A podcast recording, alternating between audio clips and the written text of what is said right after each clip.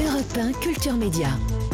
Philippe Vandel. Merci de nous retrouver si vous nous rejoignez seulement et merci si vous êtes là depuis le début de l'émission à suivre. Notre invité c'est Mickey 3D de son vrai nom, Michael Furnon.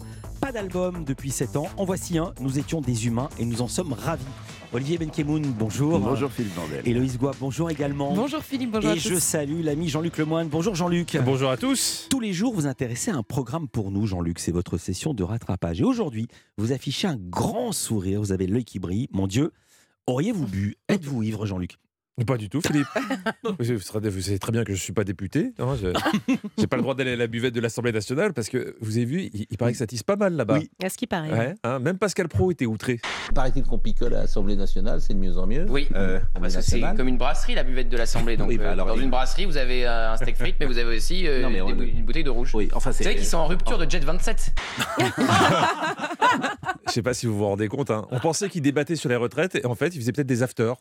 Ça va se finir au Jet 51 ou au 49.3, on ne sait pas. hein. Et ça, Pascal, il n'a pas aimé. Les gens qui nous regardent dans les entreprises, il n'y a pas d'alcool, que je sache. À CNews, il n'y a pas une buvette. C'est La complètement prohibition, dingue. Vous devenez La- la- la- puritain. la- eh, Oui, il n'y a pas de buvette à CNews, mais visiblement, ça n'aurait pas choqué Elisabeth Lévy qu'il y en ait une. hein. C'est peut-être à étudier. Bon, en tout cas, je suis pas ivre, Philippe. Non, non, je, je suis simplement heureux. Dimanche, c'était Marseille-PSG et Paris a gagné 3-0 au Vélodrome. Je vous préviens, cette semaine, rien ne peut m'atteindre. On peut tout m'annoncer. La troisième guerre mondiale, la retraite à 200 ans ou le retour des J-Squad, je m'en cogne. Ah. Alors, pour prolonger le plaisir, j'ai re-regardé le match hier. Oh là là. Mais euh, attention, pas n'importe comment. Sur l'équipe TV, sans les images. Vous savez, ils n'ont pas les droits. Oui. hein. alors, ils filment euh, le- leurs deux commentateurs. Et, et c'est une personne que, que je connais pas du tout, Johan Rioux. alors, il paraît qu'il participe à une émission, Samedi d'en rire, le samedi à 13h30, et Samedi d'en rire, la quotidienne, du lundi au vendredi à 20h20. je ne sais pas de quoi ça parle, mais ça a l'air d'être une émission de qualité. Donc, Johan, euh, qui commentait avec Julien Aliane, bah, Johan, il est comme d'habitude, tout en générosité. hein. Même quand il donne la composition de l'équipe, tu as l'impression qu'il commente une action de but. Et encore plus fort, vous allez entendre un commentateur muet en direct.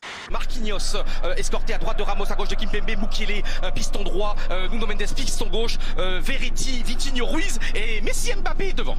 Oui, c'est la puberté, ça.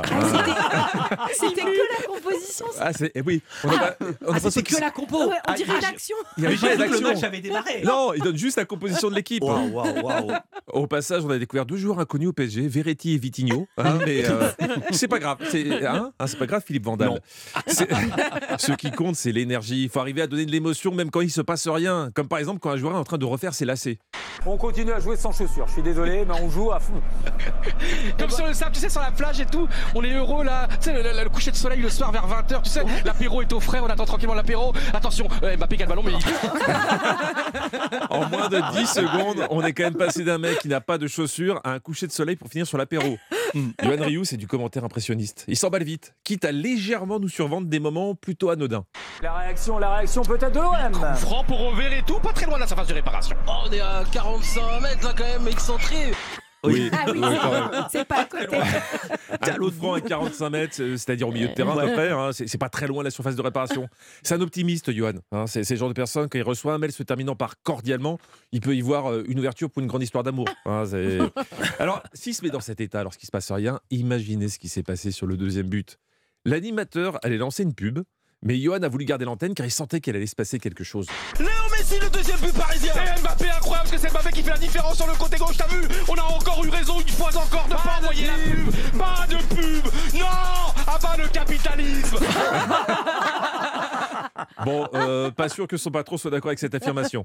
On va faire un petit jeu si vous voulez maintenant. On va voir si vous pourriez, vous, autour de cette table, commenter des matchs sans images. Je vous donne une situation, vous me dites que ce que ça vous inspire. Mhm. À un moment, Christophe Galtier a mis son doigt sur sa tempe. Là, voilà. Mhm. Après le troisième but. D'après vous, ça veut dire quoi un entraîneur qui met son doigt sur sa tempe? Euh, Bon, Vous êtes toc-toc, les gars Ou l'arbitre est fou? Il, L'arbitre est fou. il réfléchit à une stratégie. Et voilà, Changement. Olivier. Il dit à son joueur, mais vas-y, fais quelque chose, bouge. C'est ça, il demande à ses Ah, joueurs de, mieux réfléchir. but. hein. Il venait Ah, de il marquer un troisième but. Ah Alors, Ah. et, Héloïse, une dernière tentative Alors, c'est un but complètement fou. Eh Ouais. ben non, vous êtes très étriqué. Pour Johan Rioux, un doigt sur une tempe, ça veut dire ça. Galtier qui fait ça la tête les gars, le mental les gars, on va tenir, ça fait 3-0, ça fait 8 points d'avance, ça fait 200 buts pour Cavani, ça fait 3 milliards d'émotions, ça fait le 8 mars, peut-être la qualification en quart de finale, Juju, tant d'amour, Juju. Ah oui, c'est beaucoup. hein. Alors que si ça se trouve, il voulait juste se gratter la tempe, Galtier. Mais j'aime bien cette interpréta- euh, interprétation. Je, pense que vous n'avez pas capté la moitié. Alors, je vous propose de la passer au ralenti. hein. Vous allez enfin comprendre ce que Johan raconte. Mais le problème, vous allez voir, c'est qu'au ralenti, on a vraiment l'impression qu'il était bourré. Galtier qui fait ça la tête les gars. Le mental les gars. On va tenir. Ça fait 3-0 Ça fait 8 points d'avance. Ça fait 200 buts pour Cavani. Ça fait 3 milliards d'émotions. Ça fait le 8 mars. Peut-être la qualification en quart de finale. Juju Tant d'amour Voilà, son secret, c'est qu'il prépare ses matchs à la buvette de l'Assemblée. La boucle est bouclée. Merci beaucoup, un grand, grand merci Jean-Luc. À demain, vous serez en spectacle ce vendredi 3 mars à Saverne en Alsace et le 10 à Marquette-les-Lilles. Et chaque jour, on l'a dit quand Stéphane Bern était là, on le répète, historiquement vôtre, de 16h à 18h sur Europe 1. Olivier Benkemoun. La buvette d'Europe 1, c'est où? Voilà, on veut savoir. Non, on veut savoir. Moi, j'ai connu une entreprise où il y avait une buvette. Ça s'appelait l'Agence France Presse. C'est vrai? Oui, il y a plus de 25 ans. Quand Et- j'étais jeune journaliste, il y avait une buvette au deux- deuxième étage, je crois. où Ouais. On vendait de l'alcool à partir de 11h, c'était l'apéro. J'étais jeune journaliste, c'était chouette. Les infos étaient fiables. Toujours, évidemment. Votre indispensable The ce matin Jeun. The Sun, le nouveau film de Florian Zeller, on en parlera tout à l'heure. Film américain, Et Mais auteur film- français. Auteur français, réalisateur français, euh, capitaux anglais, il me semble. Héloïse Goua, c'est la même question, votre indispensable? Moi, je vous parle de la nouvelle saison euh, d'une des meilleures séries de ces dernières années à mes yeux. Ça s'appelle Your Honor. C'est l'adaptation américaine d'une série israélienne. Et le héros n'est autre que l'excellentissime Brian Cranston. Si vous- son nom vous dit rien, vous verrez euh, que, que vous le connaissez pour une autre série très célèbre. Vous nous direz ça vers 10h30. Et dans un instant, l'invité culture de Culture Média, un chanteur lui aussi fan de foot, on aura l'occasion certainement d'en reparler. Mickey 3D, grand supporter de la S Saint-Etienne, revient avec un nouvel album. Europe 1. Bonjour Mickey 3D, je sais pas tellement comment je dois vous appeler. On vous appelle Mickaël, on vous appelle Mickey 3D parce qu'à la base c'était un groupe, mais c'est aussi votre pseudonyme et puis le groupe c'est vous tout seul maintenant. Bah, j'étais tout seul à la base. En Ouais. 96, j'ai commencé tout seul parce que j'étais chanteur dans un groupe qui s'appelait 3DK. Donc j'ai Ouais. fait mon projet solo. Puis après, euh, j'ai j'ai été rejoint par Aurélien, batteur, et puis euh, par Naja. Puis on, on est devenu un groupe petit à petit. Et puis, et puis je suis redevenu un petit peu tout seul là, depuis, le- depuis euh, les années Covid, j'ai envie de dire. Premier gros tube, c'était Respire en 2003, tube prémonitoire. On est 20 ans après. Votre actu, c'est ce nouvel album après 7 ans de silence, comme on dit dans le showbiz. Nous étions des humains, c'est le nom de l'album. Album sorti mi-janvier, très très bien accueilli par la critique. On vient d'entendre ce titre, Émilie Dancet, qui raconte vos déboires avec les filles quand vous étiez ado. Euh, et je ne m'attendais pas à entendre ce- ce- cette rythmique disco sur du Mickey 3D. Eh On ben, vous avez connu avec votre petite guitare euh, à cordes nylon et les boîtes à rythme un peu bidouillées, trafiquées. Ouais, mais c'est aussi pour ça qu'on prend du temps pour faire un disque quand on avance dans une, dans une carrière parce qu'on a envie d'essayer d'autres trucs. euh, on prend du temps pour les faire, pour que ce soit bien, pour, trou- voilà, pour être content de ce qu'on fait. Euh, comment vous avez bâti cet album? Il y a 12 titres euh, et ça n'a pas été le premier jet, dites-vous. Ça a été beaucoup de travail. Oui, voilà. euh, bah, de- voilà maintenant, je, donc quand j'en dis 10, 10 chansons, j'en garde deux, une ou deux, parce qu'il faut être co- content de soi. Quoi. Et, puis quand on a déjà fait pas mal de 10, pas mal de chansons, on n'a pas envie de se répéter. Donc euh, pour en faire 12, il faut en faire une petite centaine et puis être content. quoi. Donc là, c'est les 12 sur 100. Euh, Il y a ce titre, Je me souviens. Le titre commence comme ça. Je me souviens qu'on était jeunes et beaux, sous le soleil de Saint-Tropez. Aujourd'hui, même si moi j'ai pas changé, j'en connais plein qui ont mal tourné. Je me souviens qu'on dansait comme des fous, en écoutant du rock'n'roll. Aujourd'hui, c'est du RB pourri, qui fait pleurer nos parasols. Je me souviens qu'on votait Mitterrand Ou bien Chirac ou Laguillet Aujourd'hui c'est des petits zizi tout petits Qui se battent pour nous diriger Et là, vous chantez, euh, on l'a entendu, on peut pas passer à la chanson en entier, sinon on passerait tout l'album. Euh, Aujourd'hui, c'est des petits zizi tout petits qui se battent pour nous diriger. Vous savez que c'est une femme qui est Premier ministre, une femme qui est présidente de l'Assemblée nationale et une femme qui est maire de Paris. Vous savez ça? Ah zut, je, je, je sais pas, c'était une, une image. Ouais. Euh, C'était une image de quoi? Que vouliez-vous dire par là? Je peux me faire attaquer, attention. Hein? Que vouliez-vous dire par là? Non, c'était juste pour dire que voilà, je, moi, mm, je commence à faire partie des, des vieux cons un petit peu, et j'ai connu cette époque où où, comme je disais déjà, on avait des Bérégovois, des mecs qui avaient fait les, qui avaient été, qui avaient travaillé en usine, qui avaient, qui connaissaient un petit peu, euh, qui, voilà, qui avaient un parcours de vie Mhm. où ils étaient, euh, ils connaissaient un petit peu le peuple. Ouais. Et puis là, aujourd'hui, on se retrouve gouverné. Déjà, déjà, on Ça se- j'ai bien compris, mais quel rapport avec la taille du zizi? Ah, bah ça c'est, c'est de la poésie.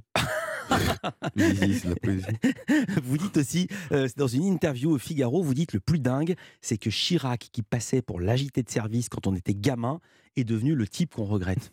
Ben, ouais, on en est là.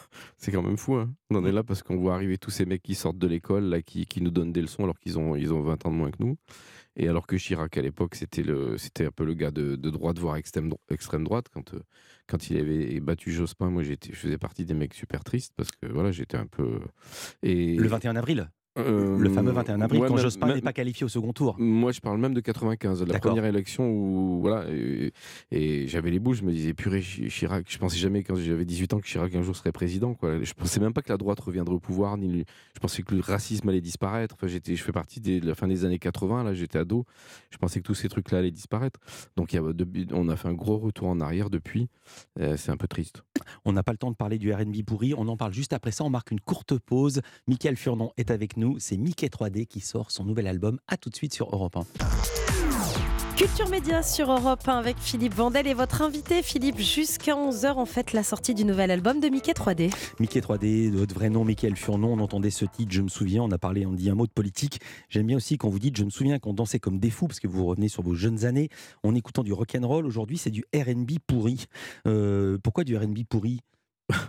Parce que C'était c'était de la poésie? Non, parce que j'ai connu, le, j'ai connu la période du- de l'arrivée du RB qui était plutôt de qualité. Mhm. C'est à l'époque- le RB, c'est ar- c'est arrivé parce que les, les rappeurs qui faisaient du rap se sont dit, pour, euh, je pense, hein, commer- commercialement parlant, pour rentrer en radio, il faut qu'on fasse des refrains chantés. Donc ils ont commencé à faire des refrains qui étaient chantés souvent par des, choristes, par des, par des nanas. Et, ça faisait des morceaux qui étaient plutôt de qualité. Après, ça, donc le, le truc a évolué.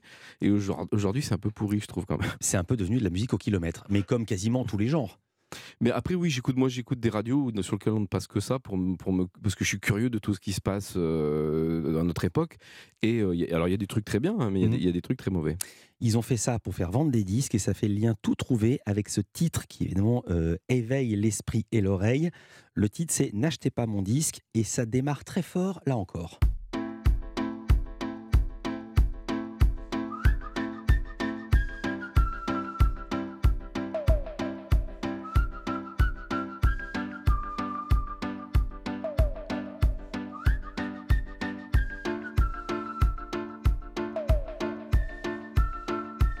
N'achetez pas mon disque, sinon je vais gagner plein d'argent. J'en ai marre de compter mes milliards. J'irai pas chercher mes victoires, je veux plus qu'on me passe à la radio. Je veux plus qu'on me prenne pour un idiot.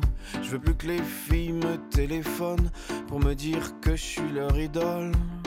Non, n'achetez pas mon disque, car ça pourrait vous faire bizarre. Vous pourriez trouver ça troublant d'entendre des trucs un peu violents. L'injustice selon Saint-Mickey, debout contre le monde entier. Un peu vexé de l'intérieur, et puis d'ailleurs, et puis d'ailleurs.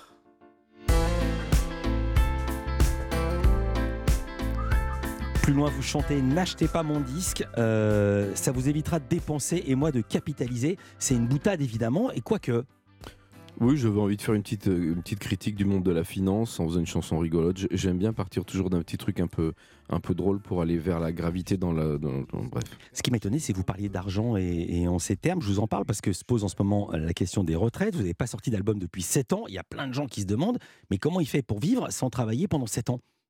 Et ben alors déjà, moi, moi, je pense, je sais pas, la retraite, je pense que j'aurais pas grand-chose parce que ça fait des, ça fait 20 ans que j'ai fait pas de trimestre, Mhm. parce que j'ai arrêté d'être intermittent du spectacle, parce que je me suis mis à gagner de l'argent avec des droits d'auteur. Donc euh, je me suis dit, je vais pas profiter du système, euh, je gagne assez d'argent comme ça, et j'ai eu la chance de faire une ou deux chansons qui ont bien marché et qui me rapportent encore un peu d'argent pour pouvoir vivre euh, tranquillement en continuant de faire de la musique. Et c'est vraiment tout à votre honneur. Cette chanson à laquelle vous faites allusion, c'est celle-ci. Euh, c'est vous qui avez écrit ceci. C'est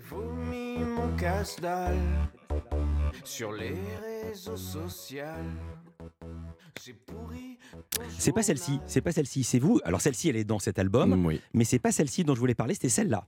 J'ai demandé à la lune et le soleil ne le sait pas. C'est moi, oui, oui. C'est pas moi qui la chante.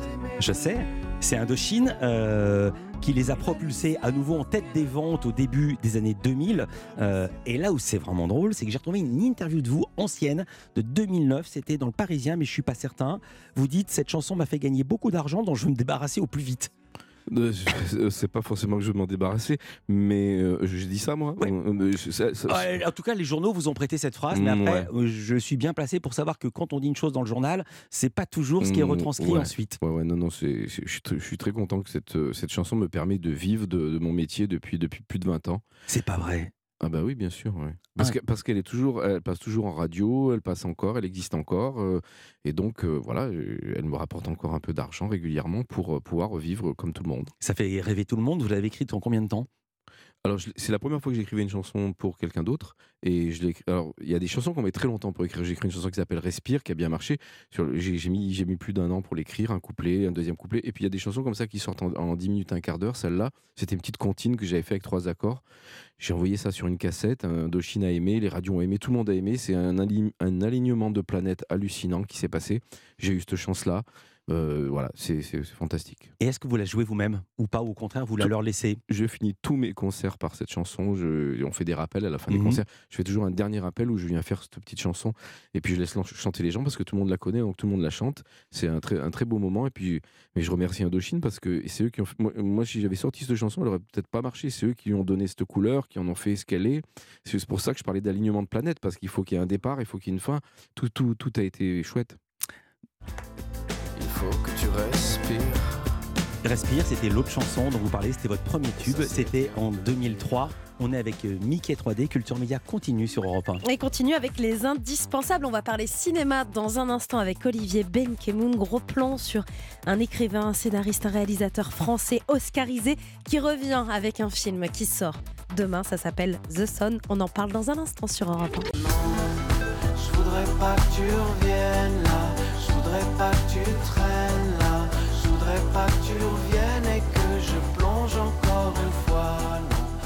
Un idiot sous la pluie, c'est un nouveau titre signé Micré 3D, extrait de son album, le nouvel album qu'il nous présente aujourd'hui dans Culture Média. Nous étions des humains. J'ai eu hyper peur, j'ai cru que vous alliez dire un idiot sous la pluie, c'est notre invité. Pas du tout.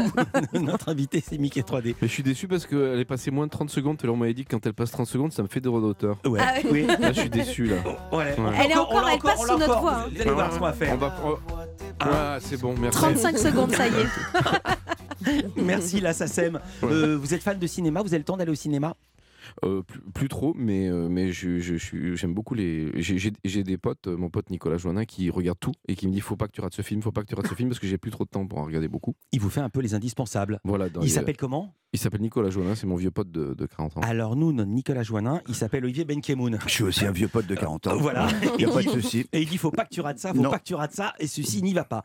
Votre indispensable ce matin, Olivier, vous parlez du nouveau film de Florian Zeller, s'appelle The Son. Il faut pas que tu rates ça. S-O-N. Faut, pas, que tu rates ça, vraiment. Quand c'était une pièce de théâtre française qui se déroulait à Paris, ça s'appelait Le Fils de Florian Zeller. Maintenant que c'est un film tourné à New York avec Hugh Jackman, ça s'appelle The Son, directed by Florian Zeller. Donc Florian en anglais, Florian en français, en tout cas, à 43 ans, il est The dramaturge français. C'est l'un des auteurs français de pièces de théâtre le plus connus. Il est joué partout dans le monde. Le père, le premier volet de sa trilogie familiale, était devenu The Father avec Anthony Hopkins, qui avait obtenu, obtenu un Oscar de meilleur acteur, et Florian Zeller avait obtenu l'Oscar de la meilleure adaptation. C'était pas mal, c'était même un coup de maître pour euh, un premier film, et puis surtout pour une histoire poignante où un homme sombrait dans la démence et sa mémoire se, se fissurait comme un puzzle. Le film d'ailleurs était construit comme un puzzle. C'est été- et c'était extrêmement touchant. Donc là, il adapte sa deuxième pièce, le film. Le fils. Qu'est-ce que tu fais là? Nicolas ne va plus en cours depuis presque un mois. Nicolas, c'est le fils, le fils de Peter. Attendez, joué- je vous interromps Ouais. juste un mot. C'est un film américain, mais vous avez la version française. J'ai tout. Moi, j'ai tout dans Il a ma le bras poche. long. Et- et la C'est moi- modestie, et la Attends, modestie en c'est- prime. C'est moi le vieux pote de 40 ans, donc j'ai tout, tu veux quoi? Tu- je- J'ai j'ai tout. C'est la version française, évidemment, il y a toujours une version française. Donc Nicolas, the son, le fils, le fils de Peter, Hugh Jackman, qui a une belle situation, qui vit dans un très bel appartement avec une très jolie jeune femme, et surtout, ils viennent d'avoir un bébé. Mais son passé vient de ressurgir. Et vous l'avez entendu, son ex-femme vient lui rappeler qu'il a un fils, et que ce fils, qu'il ne voit plus depuis des années, ne va plus au lycée et qu'il serait peut-être temps qu'il tienne son rôle de père parce que bon sang, euh, elle en a un peu marre de l'ado dépressif, blanc comme un linge, avec sa tête de fumeur de hashish. Ni une ni deux, qu'est-ce qu'il fait le père? Ben, Il renoue avec son fils, il va le chercher, il l'installe chez lui. Sa nouvelle copine fait bonne figure, mais le gamin est tellement angoissant, il a des comportements et des idées tellement noires en mode scarification. En plus, elle a l'impression que l'ado l'observe, la regarde, l'épie et euh, elle a en même temps un peu peur pour son nouveau bébé. Bref, on bascule dans le bien flippant et ça, c'est bien réussi. Qu'est-ce qui se passe? Tu te drogues? Tu crois vraiment que tu peux vivre comme ça en faisant ce que t'as envie de faire? Je comprends pas ce qui m'arrive. Alors que va-t-il lui arriver à cet ado? Comment va-t-il se comporter? Bah, Vous le saurez, et vous le saurez pas ce matin, parce que je ne vais pas tout vous raconter quand même, même si je suis le pote de 40 ans. Et pour la deuxième fois, je trouve que Florian Zeller réussit son coup parce que même si les événements qui s'enchaînent sont prévisibles, vous êtes dans la position du voyeur qui observe sous une cloche un huis clos où des gens éduqués se débattent face à une situation psychiatrique qui dérape avec un ado. Et voilà d'ailleurs comment décrivait ce matin Florian Zeller euh, lorsqu'il était l'invité de la matinale d'Europe 1. C'est très dur d'accompagner euh, ces enfants qui traversent une dépression, Mhm. d'autant qu'on se pose toujours la question qu'est-ce que j'ai fait de mal? Est-ce que je suis un bon père? Est-ce que je suis une bonne mère? C'est-à-dire toutes ces questions qu'on ne se poserait pas euh, s'il s'agissait de santé physique. Bien sûr. et qui, soudain, dès qu'on touche à l'âme, nous renvoie à cet endroit très euh, difficile et trouble de la culpabilité, de la honte, de la gêne. Et donc, c'est pour aller contre ça que je voulais regarder euh, cette histoire euh, sans détourner les yeux. Voilà, ce sont des sujets quand même hyper d'actualité. Je trouve que chaque jour, on apprend que des ados ont des comportements interloquants, pour le moins voire terribles, et que des parents sont désarmés. Tu fais toujours tes beaux sermons sur la vie et après tu nous abandonnes. J'ai le droit de refaire ma vie Ah bah ça, on verra bien dans le film. Florian Zeller est maître de ce genre de récit, mais il est aussi maître de la direction d'acteur, je trouve, avec un très beau casting international. Laura Dern, vous connaissez, vous avez vu dans Sailor et Lula ou Twin Peaks. Anthony Hopkins pour un, un- un petit rôle, mais alors vraiment euh, de père absolument odieux. Il y a peu de scènes, mais c'est très bon. Et puis Hugh Jackman. Wolverine, les griffes du box-office utilisées à contre-emploi d'Hollywood, évidemment, à sa demande d'ailleurs, puisque c'est lui qui a contacté Florian Zeller, comme il, il le racontait à la Mostra de Venise quand le film avait été présenté en avant-première. J'avoue. J'ai envoyé un email à Florian en lui disant Je ne sais pas si tu danses avec quelqu'un d'autre, je ne suis pas le genre de personne à intervenir au milieu d'une danse, mais si ce n'est pas le cas, j'aimerais jouer le rôle. Et effectivement, ils se sont bien parlé et après 8 minutes de visio, Florian Zeller lui donnait le rôle, sans doute l'un des rôles les plus émouvants de sa carrière sans même avoir à sortir sa grosse griffe. C'est mon petit garçon. Je peux pas le laisser tomber.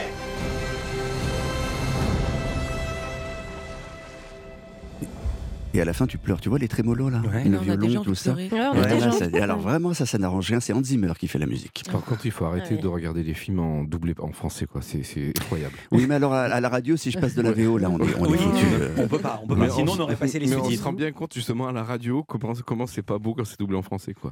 On est d'accord. Est-ce que ça vous a tenté? Est-ce que le jeune papa que vous êtes euh, a été tenté par ce film de Son, le fils? Pour- pourquoi pas en VO euh, sous-titré, avec plaisir. Évidemment. Vous regardez quoi comme cinéma, vous? Qu'est-ce que vous aimez?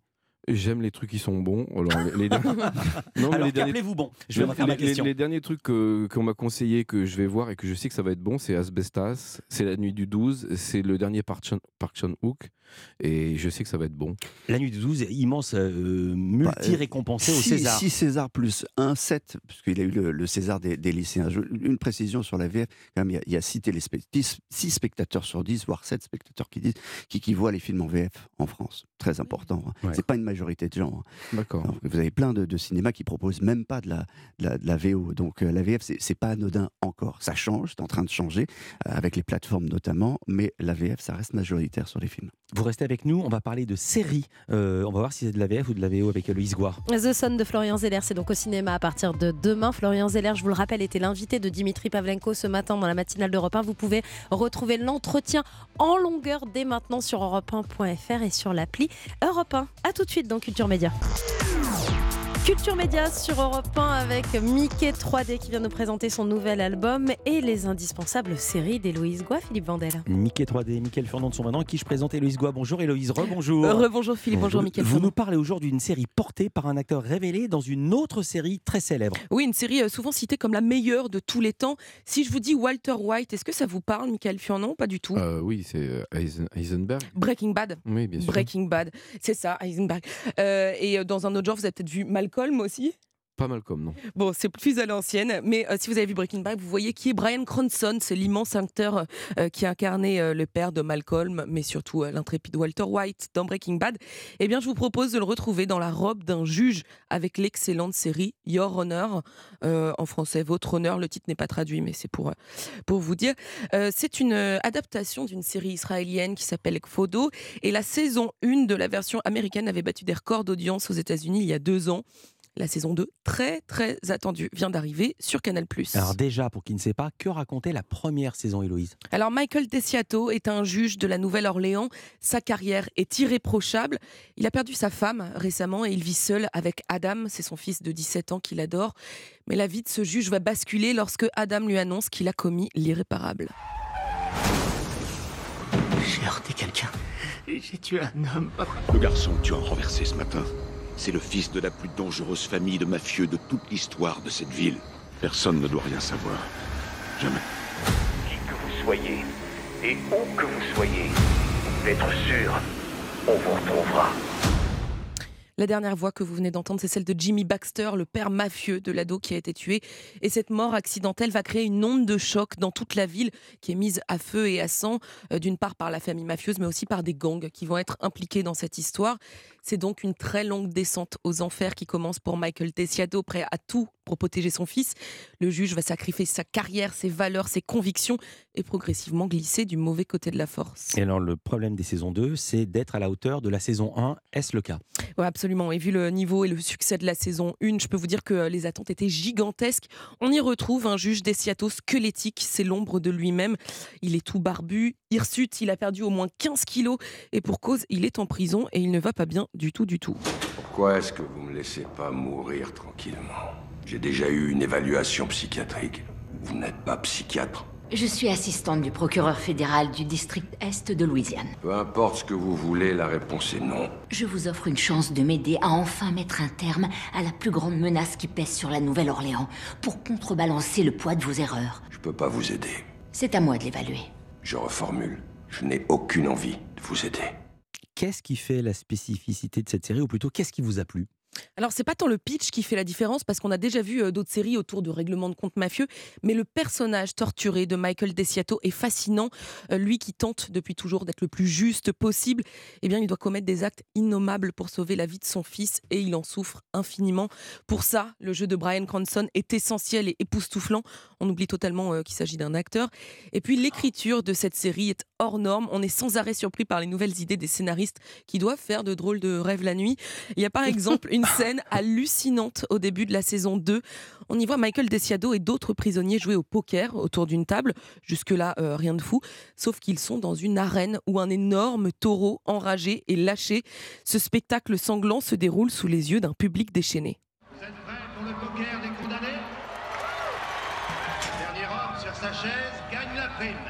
Nous, on décide de rien. C'est le taureau qui choisit qui gagne et qui perd.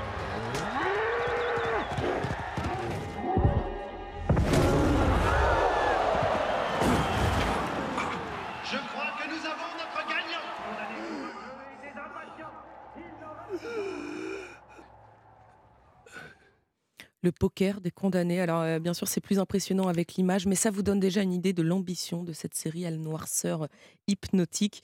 Raison de plus pour vous dire que cette nouvelle saison de Your Honor confirme qu'il s'agit bel et bien d'une très grande série. Les épisodes sont toujours sombres, c'est palpitant, l'intrigue est particulièrement bien ficelée et les personnages qui sont sans arrêt ballottés entre le bien et le mal ressemblent à des héros de tragédie grecque. On détesterait tous être à leur place, mais en même temps, on est happé et fasciné par leur destin. Alors, je suis dithyrambique parce que c'est vraiment pour moi l'une des meilleures séries euh, de ces deux dernières années.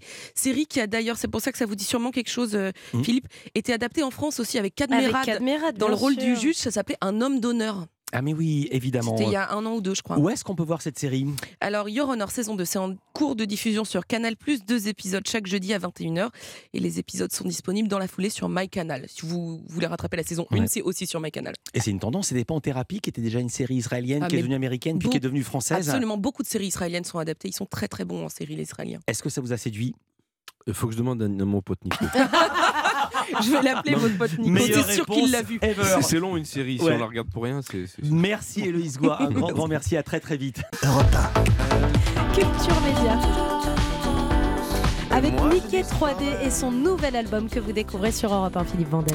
Mickey 3D, on est très très heureux de vous recevoir. Là, on entend. J'ai oublié le prénom parce qu'il y a beaucoup de filles qui dansent dans ce, dans ce Ouais. titre. Oui, oui, on a Émilie. tous regardé. On a tous- C'est- C'est Émilie. C'est ouais. Émilie Danse, mais après c'est Elodie qui danse, et après c'est encore Il y a une autre, Stéphanie aussi. Il n'y a pas, autre, il y a pas. Elodie, mais il y a Noémie. Oui, c'est tous des prénoms I avec trois syllabes. Voilà, on a bien compris. Euh, Il y a aussi ce titre qui m'a beaucoup frappé et qui est très très puissant. Ça commence comme ça.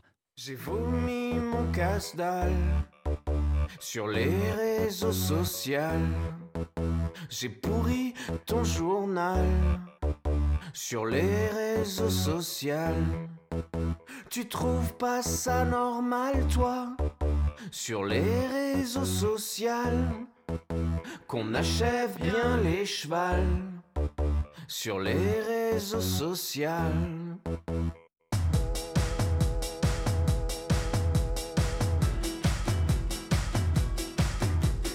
J'ai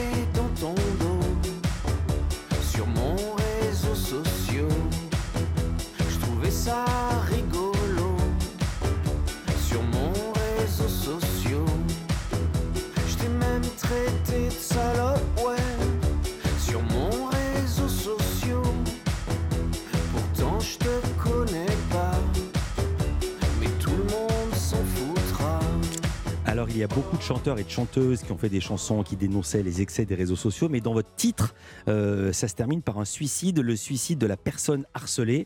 Malheureusement, c'est pas un cas rare. Qu'est-ce qui vous a décidé à écrire là-dessus?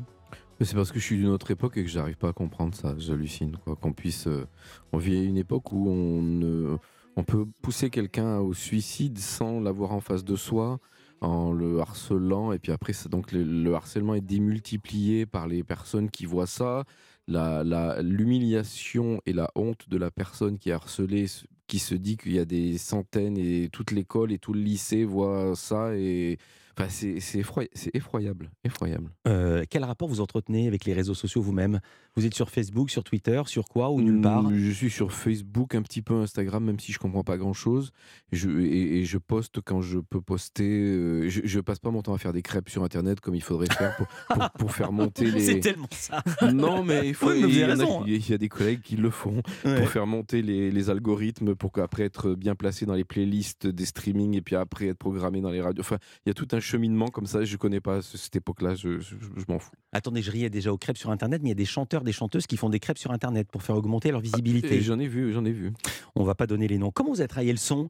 Vous êtes toujours avec votre boîte à rythme, votre petite guitare corde nylon ou c'est un gros studio? Comment vous avez fait? Non, non, je suis un bricoleur. Je, je suis jamais allé dans un gros studio.